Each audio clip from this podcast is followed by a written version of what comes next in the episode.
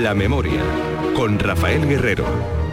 Sean bienvenidos a La Memoria, el programa semanal que la radio pública andaluza dedica a la memoria histórica.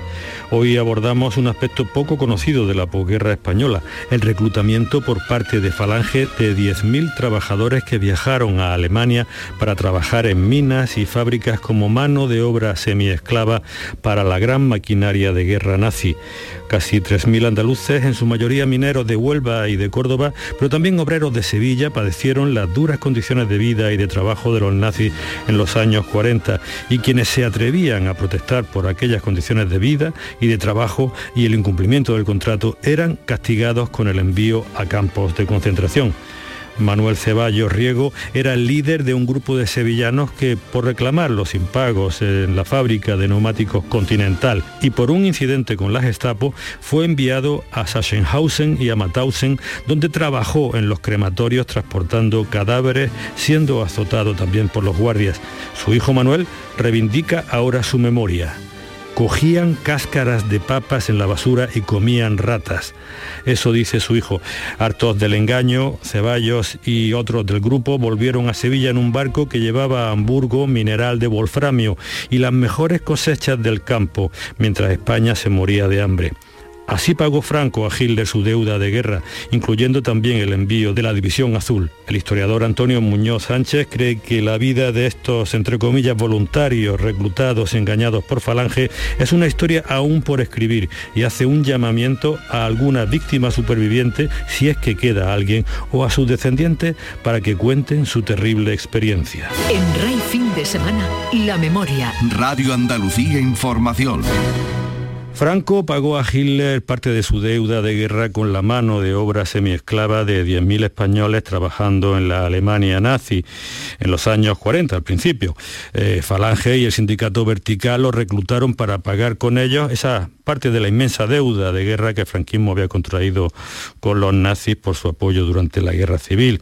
Casi 3.000 de ellos eran andaluces, especialmente mineros de Huelva y de Córdoba. Hace tres años abordamos esta realidad tan desconocida poniendo el ejemplo de un obrero catalán cuya hija escribió un libro eh, con la memoria de su padre, que vivió también una odisea, una terrible experiencia. Pues bien, hoy hablaremos con el hijo de otro de aquellos voluntarios, voluntarios pero obligados por el hambre de la posguerra que tuvieron que irse eh, captados por la falange para trabajar en la Alemania nazi en un régimen realmente de semiesclavitud. Hablamos ahora por teléfono con Manuel Ceballos, que es un mecánico jubilado de, Tomares, cuyo padre estuvo trabajando en Hannover eh, poco más de un año, aunque en realidad la mitad del tiempo se la pasó castigado en campos de concentración. ¿No es así, Manuel? Sí, sí, exacto, exacto. Sí, eh, realmente fue para allá a, a, ese, a una fábrica, ¿no? Una fábrica, mm, la fábrica continental de neumáticos, ahí donde trabajaba tu padre, ¿no? Pero bueno, no lo pasó tan bien como él esperaba, ¿no? Sí, sí, de una fábrica de, neumáticos continental, la marca continental. Sí, y bueno, ¿y qué le pasó allí? Allí que cuando llegaron a los dos meses, cosas así, de, de estar trabajando, no había salario, no le liquidaban, no le pagaban, fue todo un, engaño. Entonces ellos pues se manifestaron y al manifestarse pues se, se declaraban en huelga y claro, a los cabecillas más señalados pues los cogían y los llevaban a los campos como castigo. Ajá.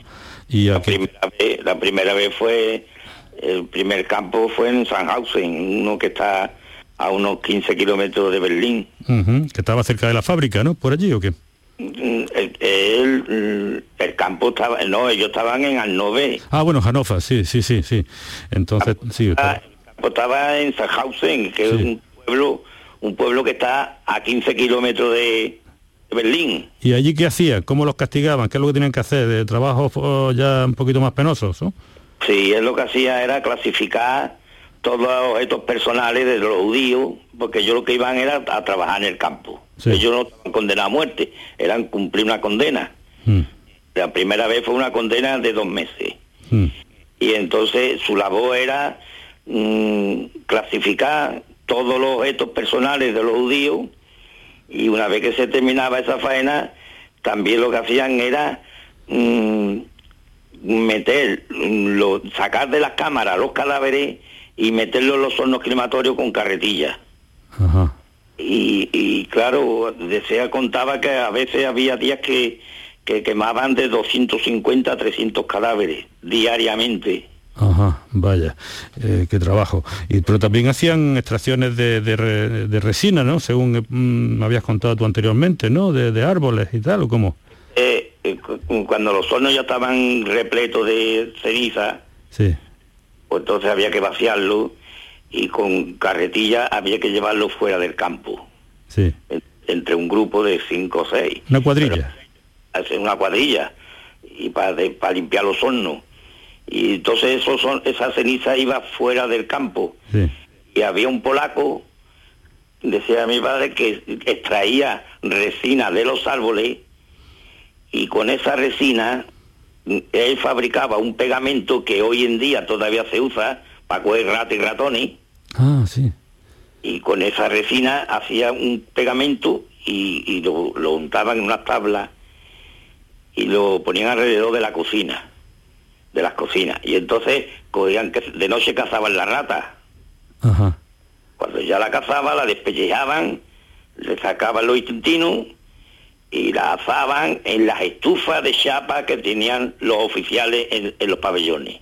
Ajá. O sea Eso que, sí, digo de hambre. mm, Hambre, hambre eh, eh, lo, lo máximo. no se podía. Él se iba de noche, se iba de noche él y unos amigos, tus compañeros, a los cubos de la basura de la cocina, que estaba, eran unos, unos bidones grandísimos, decía él, y, eh, y a, traer, a coger las cáscaras de papa para podérsela comer, donde incluso echaban toda la basura de la cocina y, y todos los pelos de la barbería. Ajá. Y, vale. Claro. Y, y también tenía, hubo un, un incidente, eso, eso fue una vez que, estuvieron, que estuvo castigado, ¿no? Pero otra vez también volvió a campo de concentración porque había habido un incidente con uno de las Gestapo que uf, les costó un buen castigo, ¿no?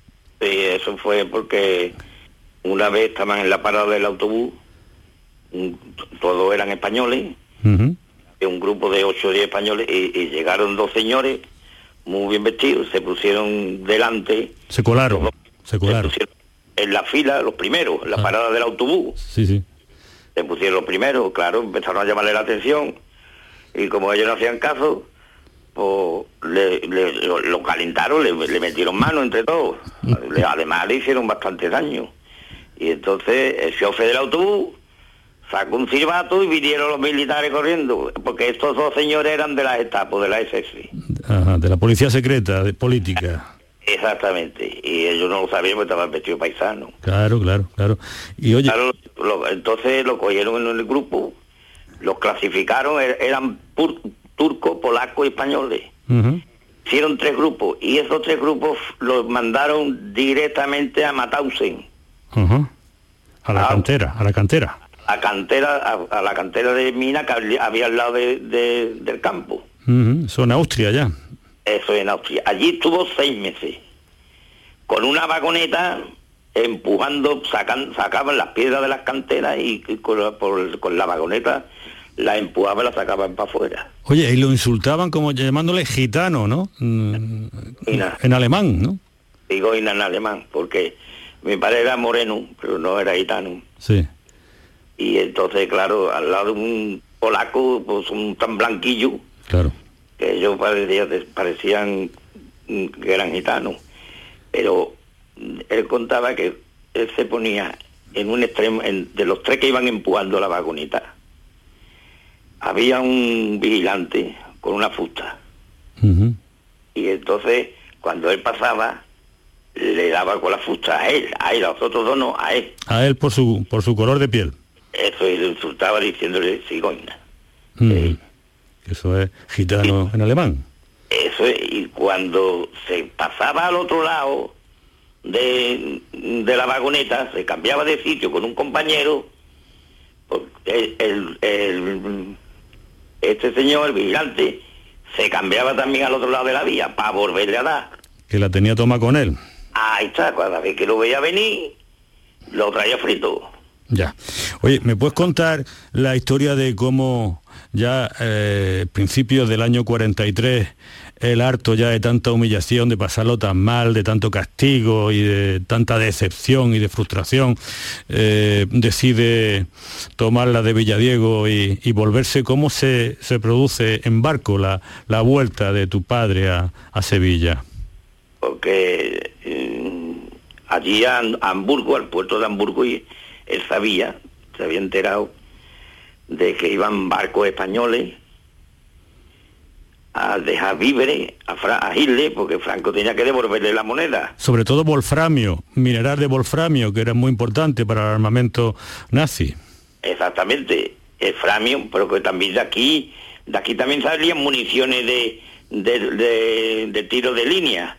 Ah, también de, del tiro de línea de Sevilla, ¿no? Ajá. El tiro de, línea de Sevilla se hacían municiones también para Hitler. Uh -huh. Y también iba maíz, uh -huh. que también mandaban mucho maíz. Sí, sí, sí, el campo prácticamente las cosechas del campo iban para Hitler y Mussolini, aquí mientras la gente se moría de hambre. Exactamente. Uh -huh. eh, como él le dio, tan, le, hizo, le dio tanta ayuda, Eso, pues ahora él tenía que devolverle la moneda. claro. Con mineral, con gente trabajando como semiesclavos, con las cosechas, en fin, que aquí la gente se moría de hambre. Entonces cuando ya se mm, con, mm, terminó el contrato con la empresa, la mitad de todos los compañeros no renovaron, porque no le pagaban. Y si le pagaban, pues era un- una cosa, una miseria. Y entonces aguantaban porque sabían que tenían que otra vez ir al campo. Y cuando ya no renovaron contrato, él se fue a Hamburgo y en el muelle de Hamburgo hizo indagaciones y se vino en uno de los barcos que iban para Alemania. Se Como de- polizón o algo, porque eran barcos cargueros, no eran barcos de pasajeros. Claro, eh, eh, ese- mm, resulta que esos barcos salían de aquí de Sevilla. Mm. Y mi padre tenía unos primos que trabajaban en el muelle de Sevilla. Mm. Además eran capataces de tinglao Y eran conocidos por todos los capitanes de barco. Y como tenía el mismo apellido, pues claro, mi padre se iba a conocer con uno de ellos. Y entonces lo aceptaron y se vino. Ajá, ya. Oye, ¿y Cuando, y cuando llegó aquí a sí. Sevilla tuvo tres, tres meses escondido. Eso, eso te iba a preguntar, que estuvo, mm, ¿cuánto mm, escondido? ¿Cuánto tiempo? Tres meses en casa de una tía suya. ¿Eso Es por más, qué? Porque se supone que habría traicionado a Hitler y O que que- lo hubieran buscado o cualquier cosa. Él vino con miedo. Ajá. Había Vino- poco miedo aquí, poquito Sí. más que traía el de allí, ¿no? Claro. Y entonces lo que hizo fue que se escondió y tuvo tres meses oculto en, en- en una casa en la lumbrera. Nosotros éramos de la calle San Vicente.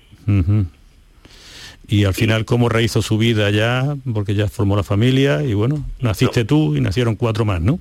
Claro, pero Rafael, mi, mi padre vino ya con la tuberculosis de allí. Ah, me lo había cogido allí. Había cogido la tuberculosis. Ah, Y, y gracias a un gran médico que había aquí en Sevilla, don Andrés Olmedo, pues le hizo la motora. La motora es di- disecarle el pulmón, uno de los dos pulmones, que es el izquierdo, Sí. que era el que tenía afectado. Mi padre últimamente vivía con un pulmón nada más, Mm, porque ese pulmón se lo disecaron. mm. Y, lo- y este señor, este médico, lo mandó a Aracena, al sanatorio de Aracena, que estaba al lado del castillo de Aracena, en la montaña. Sí, sí.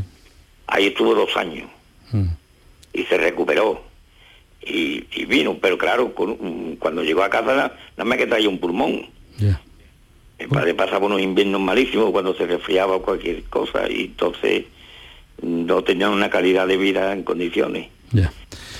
En fin, una historia, una historia terrible. Eh, pues Manuel Ceballos, muchas gracias por trasladarnos la memoria de tu padre, uno de Nada. esos casi 3.000 andaluces que se arrepintieron de apuntarse a trabajar en las grandes fábricas de la Alemania nazi a inicios de los años 40, que eran los años del hambre aquí en España. Lo dicho, muchas gracias por tu testimonio, Ah, Manuel.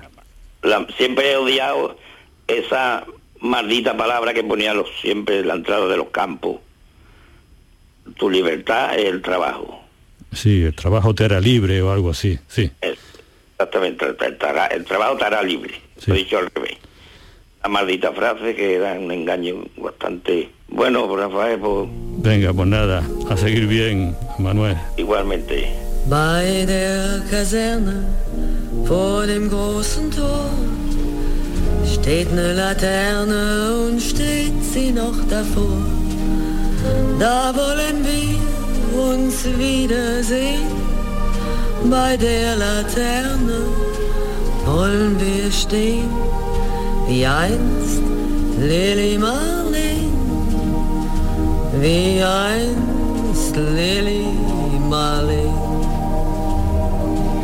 Unsere beiden Schatten sahen wie ein aus, dass wir lieb uns hatten, das sah man gleich daraus.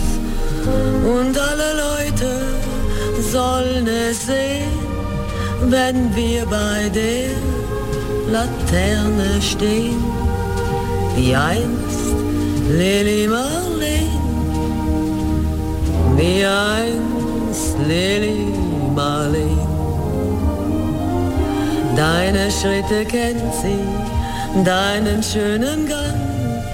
Alle Abend brennt sie, doch mich vergaß sie lang. Und sollte mir ein Leid geschehen, wer wird bei der Laterne stehen? Mit dir, Lili Marlene, mit dir, Lili Marlene. Aus dem tiefen Raume, aus der der Grund hebt sich wie im Traume dein verliebter Mund. Wenn sich die späten Nebel drehen, wer wird bei der Laterne stehen? Mit dir, Lili Marlene, mit dir, Lili Marlene. Y ahora damos la bienvenida a Antonio Muñoz Sánchez, investigador asturiano a caballo entre las universidades de Lisboa y de Tarragona, que se ha convertido en uno de los referentes de la investigación sobre los trabajadores españoles esclavos de los nazis, con el que ya hemos hablado en otras ocasiones, y que ha escarbado hasta la saciedad en los archivos de la Alemania nazi buscando a las víctimas españolas que son, en el tema del trabajo esclavo, mucho más de las que nos podíamos imaginar. Eh, Antonio, buenos días. Has escuchado la historia del sevillano Manuel Ceballos, eh, lo que cuenta de su experiencia vivida, de su padre en aquella Alemania nazi en plena Segunda Guerra Mundial, ¿no? Sí, hola, buenos días, Rafael. Sí, muy interesante y bueno, una faceta poco conocida, digamos, sí para los historiadores, pero no está, digamos, anclado en la memoria colectiva en la historia de estos aproximadamente 10.000 españoles que fueron a trabajar a Alemania y que no a todos les fue bien, como como bien acaba de mostrar el hijo de uno de ellos, que acabó en un campo de concentración. Porque este, este, este señor, Manuel Ceballos, eh, según me habías comentado fuera de, antena, fuera de micrófono, era un, uno de los de un grupo de sevillanos que estaban, que habían ido uh, por allí, habían decidido apuntarse en aquella engañifa que fue con la mediación de, de Falange, la, la cipeta, para, para que Franco, con el trabajo semiesclavo de los españoles, pudiera pagar eh, la, ayuda que había recibido durante, la guerra civil de, Hitler, ¿no? Sí, efectivamente, esto fue parte de un negocio de a las alturas, digamos, del régimen. España debía, el régimen de Franco debía a Alemania nazi, quiero recordar, unos 250 millones de barcos por mm. la intervención en la guerra civil y la división azul, em, el envío de trabajadores y el envío de wolframio formaba parte de, del pago de esta, de esta deuda. Y sí, efectivamente, Manuel Ceballos formaba parte de un grupo de, andaluces que fue a trabajar a finales del año 1941 en uno de los primeros transportes que fueron a Alemania.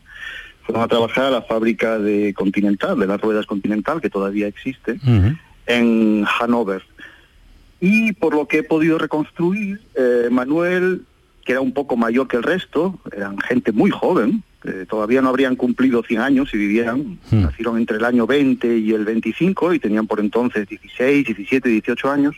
Manuel era un poco mayor, tenía 22, 23 años, tenía alguna formación y se convirtió, digamos, en el líder natural del grupo y el que en nombre de estos andaluces y seguramente otros españoles que estarían allí, eh, presentó reclamaciones y quejas a la administración de la fábrica por incumplimiento de contrato y por las cuestiones de eh, muy comunes entre los trabajadores españoles que allí fueron, problemas con la comida, con la falta de, ropa adecuada para afrontar el, invierno alemán y por protestar pues acabaron enviándole al, campo de concentración, no como deportado, sino para lo que los alemanes eh, llamaban reeducación, Umerziehung. Se trataba de que pasaran una temporada en un campo de concentración, sufrieran como los deportados y volvieran, digamos, con la cabeza gacha a la fábrica y sirvieran también así de escarmiento para sus compañeros. Él estuvo entre marzo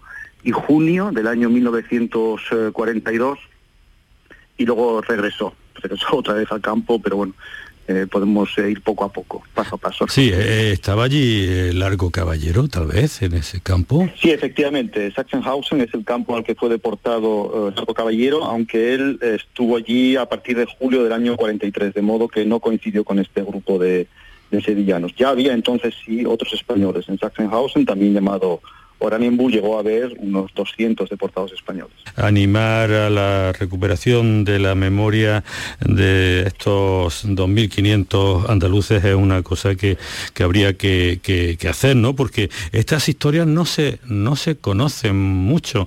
Estos 2.500 andaluces, muchos de ellos eran, eran mineros, eh, que van de unas minas a otras, ¿no? Eh, es una historia todavía por reconstruir en su detalle. Existen estudios genéricos sobre los españoles que fueron... Eh, Alemania en el del 41 al 43, pero falta, digamos, estudios de microhistoria, como la que nos permite el caso de el hijo de Manuel, con las memorias de su, de su padre. Mm. Es decir, la historia individual de cada uno de, ellos, o en fin, algunas historias en, concreto. Sabemos, sí, que entre los 2.500 o 3.000 andaluces que emigraron a Alemania en esos años, casi todos eran de Huelva, Sevilla y Córdoba, la gran parte de ellos de, Huelva, unos 1.500 o un poco más, y sabemos también que eran de zonas mineras y que fueron a trabajar a, las minas del Reich también, en la zona de, del Sarre y la zona de Lorena, que se incorporó al, pertenece a Francia y se incorporó al Reich durante la Segunda Guerra Mundial. Sabemos que allí efectivamente trabajaron, pues esto, entre 1.500 y 2.000 eh, personas de, de, Huelva. Todo esto es bastante desconocido, efectivamente. Sí, em, deberían estar incluidos en las listas oficiales de, de trabajadores españoles, eh, no sé si no deportados, Mm, por lo menos que estuvieron, que fueron víctimas, considerados víctimas del nazismo, o estos, estos trabajadores que, yo supongo que supongo que eran perdedores de la, de la contienda, ¿no? O, por lo menos estaban en una situación económica precaria en aquellos años del hambre, ¿no? Bueno, a veces se glorifica un poco la figura, podemos decirlo así, de las víctimas, las personas que fueron víctimas del, nazismo. Parece que solo, solamente ellos merecen ser eh, recordados. Desde el punto de vista de la historia, todos merecen atención. Son españoles que fueron arrastrados, digamos, por el torbellino de la Segunda Guerra Mundial y ahí está tanto la División Azul, como los deportados, como los trabajadores forzados, como los trabajadores libres. Pero qué libertad tenía un joven de 17, 18 años en la Andalucía del hambre y de la miseria del año 40-41. Si emigraban no era seguramente por ansias de aventura, sino para sobrevivir sencillamente. Ellos también fueron víctimas efectivamente del, franquismo y se vieron obligados a, ganarse el pan en Alemania.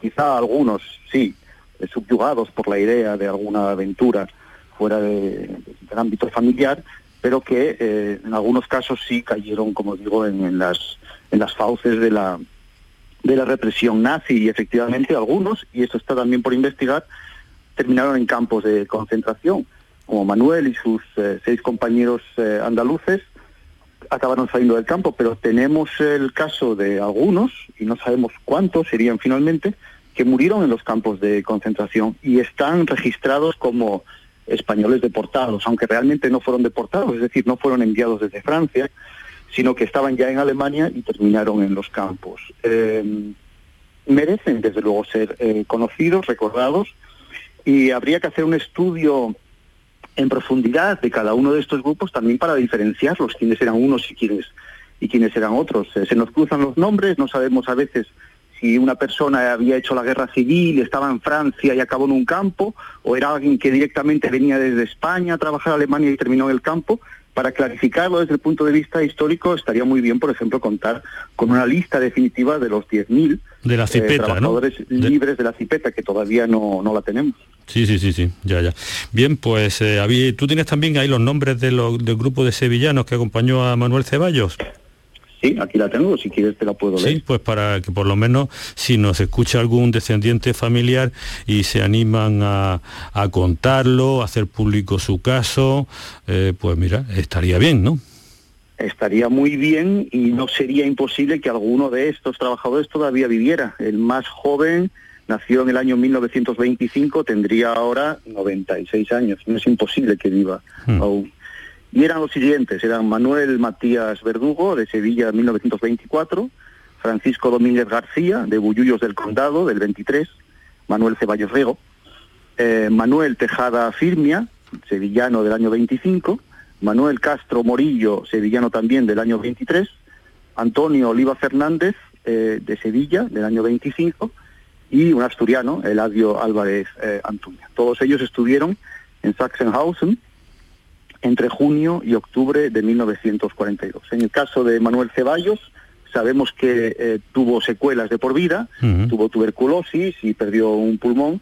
No sería raro que alguno de ellos también arrastrase el resto de su vida el trauma de haber estado en un campo de concentración. Sí, sí. Manuel Ceballos Riego nació en el 19 y murió en, en marzo de 1983. Efectivamente, nos ha contado ante su hijo que de por vida estuvo arrastrando un problema pulmonar que, había adquirido allí durante aquellas, entre comillas, vacaciones en Alemania, en la Alemania nazi. Gracias, Antonio, por ayudarnos a fijar conceptos sobre este caso del el grupo de andaluces que se apuntaron, captados por Falange, a trabajar para la Alemania nazi en los años del hambre en España, justo cuando Hitler aspiraba a controlar Europa en plena Segunda Guerra Mundial.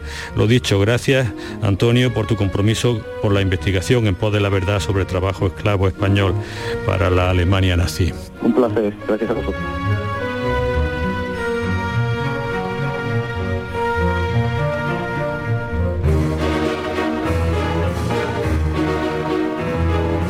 Les recuerdo que la memoria está presente en Twitter con la cuenta arroba la memoria radio y en Facebook como programa La Memoria y que se pueden escuchar los programas más recientes a través de la página web de Canal Sur en el servicio de radio a la carta. Rafael Guerrero se despide de ustedes también en nombre de Adolfo Martín en la realización y de Rubén Ergueta con sus montajes gráficos para promoción visual en redes sociales. Les emplazo hasta el próximo sábado a las 9 de la mañana aquí en RAI, Radio Andalucía Información, en nuestra cita semanal con la memoria.